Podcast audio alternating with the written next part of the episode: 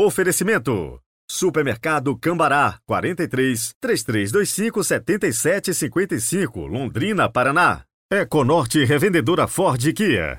012 2170 4004, São José dos Campos e Caraguatatuba, São Paulo.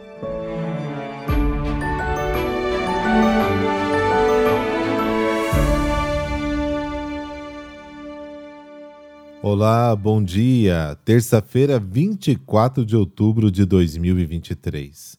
Hoje, excepcionalmente, não teremos o estudo do Apocalipse. Essa semana foi super corrida.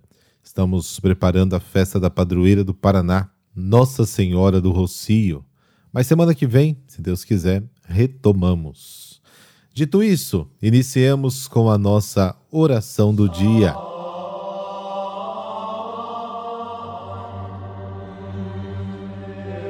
Pelo sinal da Santa Cruz, livrai-nos Deus, nosso Senhor, dos nossos inimigos. Acolhei, Senhor, as preces desta manhã, e por vossa bondade iluminai as profundezas do nosso coração, para que não se prendam por desejos tenebrosos os que foram renovados pela luz de vossa graça. Amém.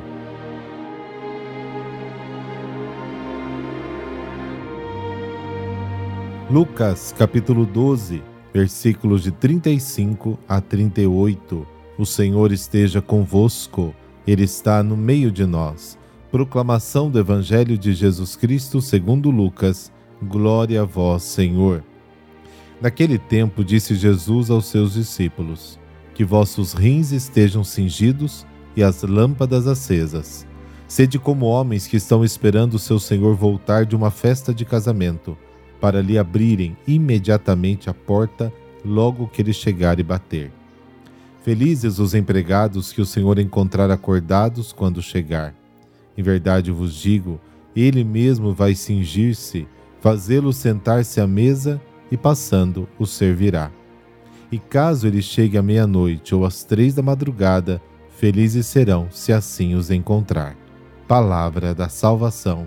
Glória a vós, Senhor.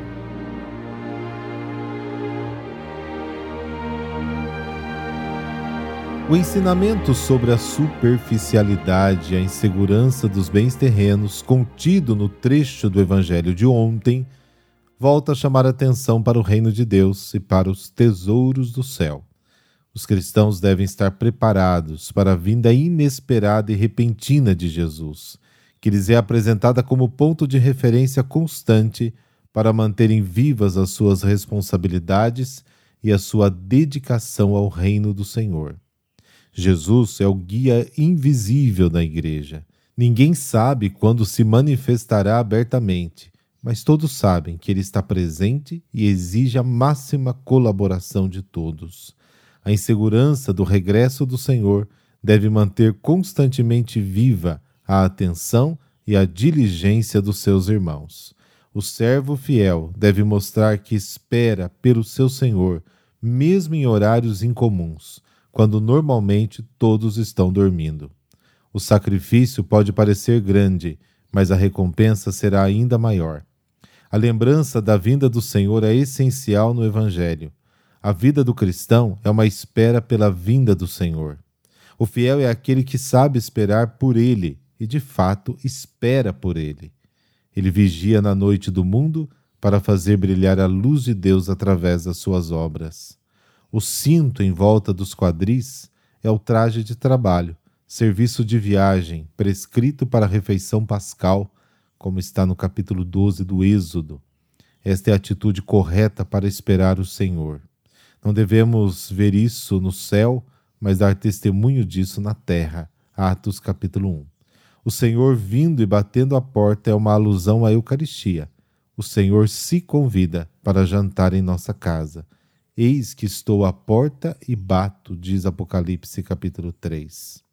Se alguém ouvir a minha voz e abrir a porta, irei até ele e cearei com ele e ele comigo. A sua vinda final é antecipada e vivida diariamente na ceia eucarística.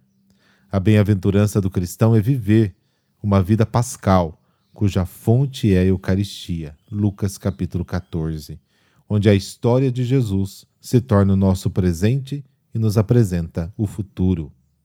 A existência cristã espera o esposo que vem para nos levar definitivamente consigo. O cristão não tem aqui a sua pátria, a sua casa, a casa da sua saudade, está em outro lugar, estrangeiro e peregrino na terra. 1 Pedro capítulo 2. Não tem aqui embaixo uma cidade estável, mas procura a futura. Hebreus capítulo 13. Nossa pátria, diz Filipenses capítulo 3, está no céu e de lá esperamos o Senhor Jesus Cristo como Salvador. Seu retorno será durante a noite, uma figura da morte pessoal.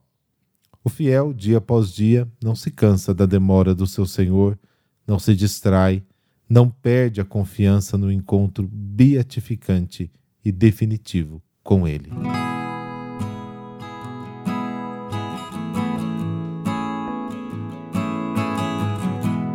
Santo Antônio Maria Claret, fundador dos claretianos.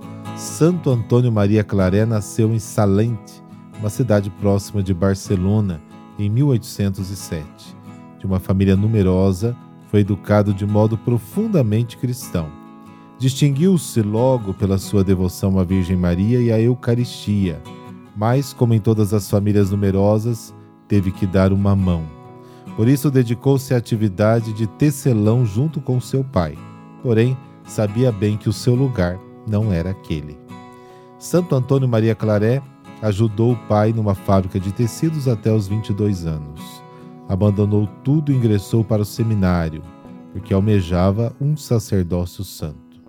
Aos 28 anos foi ordenado sacerdote. Dedicou-se de corpo e alma ao serviço ministerial desejando consagrar-se nas difíceis missões na Espanha.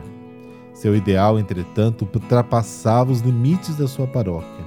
Ao ver a pobreza dos missionários e as portas se abrindo, Santo Antônio Maria Claré, com amigos sacerdotes, tratou de fundar a Congregação dos Missionários, Filhos do Imaculado Coração de Maria, conhecidos como Claretianos.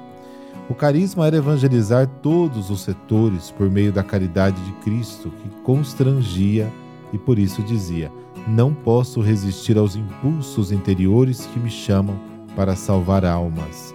Tenho sede de derramar o meu sangue por Cristo. Mal tinha fundado a congregação, o Espírito nomeou para arcebispo de Santiago de Cuba, onde fez de tudo até arriscar a própria vida para defender os oprimidos da ilha e converter a todos. Conta-se que ao chegar às terras cubanas, foi logo visitar e consagrar o apostolado a Nossa Senhora do Cobre. Com os amigos, o arcebispo Santo Antônio Maria Claré evangelizou milhares de almas, isso por meio de missões populares e escritos, que chegaram a 144 obras. Não obstante, em Cuba, em 1855, com a ajuda da venerável Maria Antônia Paris, fundou o ramo feminino da congregação, as religiosas de Maria Imaculada, também chamadas missionárias claretianas. Em 1857, a rainha da Espanha convocou Antônio para voltar a Madrid e teve de obedecer para ser o seu confessor. Ligado à monarquia espanhola, seu destino mudou em 1868. Foi exilado com a rainha para Paris, onde continuou suas pregações. Em Roma, participou do Concílio Vaticano I, no qual defendeu a infabilidade do pontífice. Enfim, refugiou-se no mosteiro de Frontfroid, em Narbona, na França, onde faleceu em 1870. Foi beatificado em 1934 pelo Papa Pio XI e canonizado por Pio XII em 1950.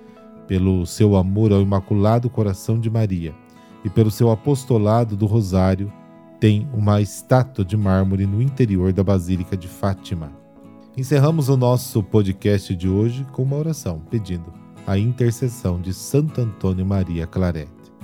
Ó Deus, que aos vossos pastores associaste Santo Antônio Maria Claret, animado de ardente caridade e da fé que vence o mundo, dai-nos por sua intercessão perseverar na caridade e na fé, para participarmos da sua glória por nosso Senhor Jesus Cristo, vosso Filho, da unidade do Espírito Santo. Amém. por intercessão de Santo Antônio Maria Claré, dessa bênção de Deus Todo-Poderoso, Pai, Filho, Espírito Santo. Amém. Ótima terça e amanhã te espero por aqui.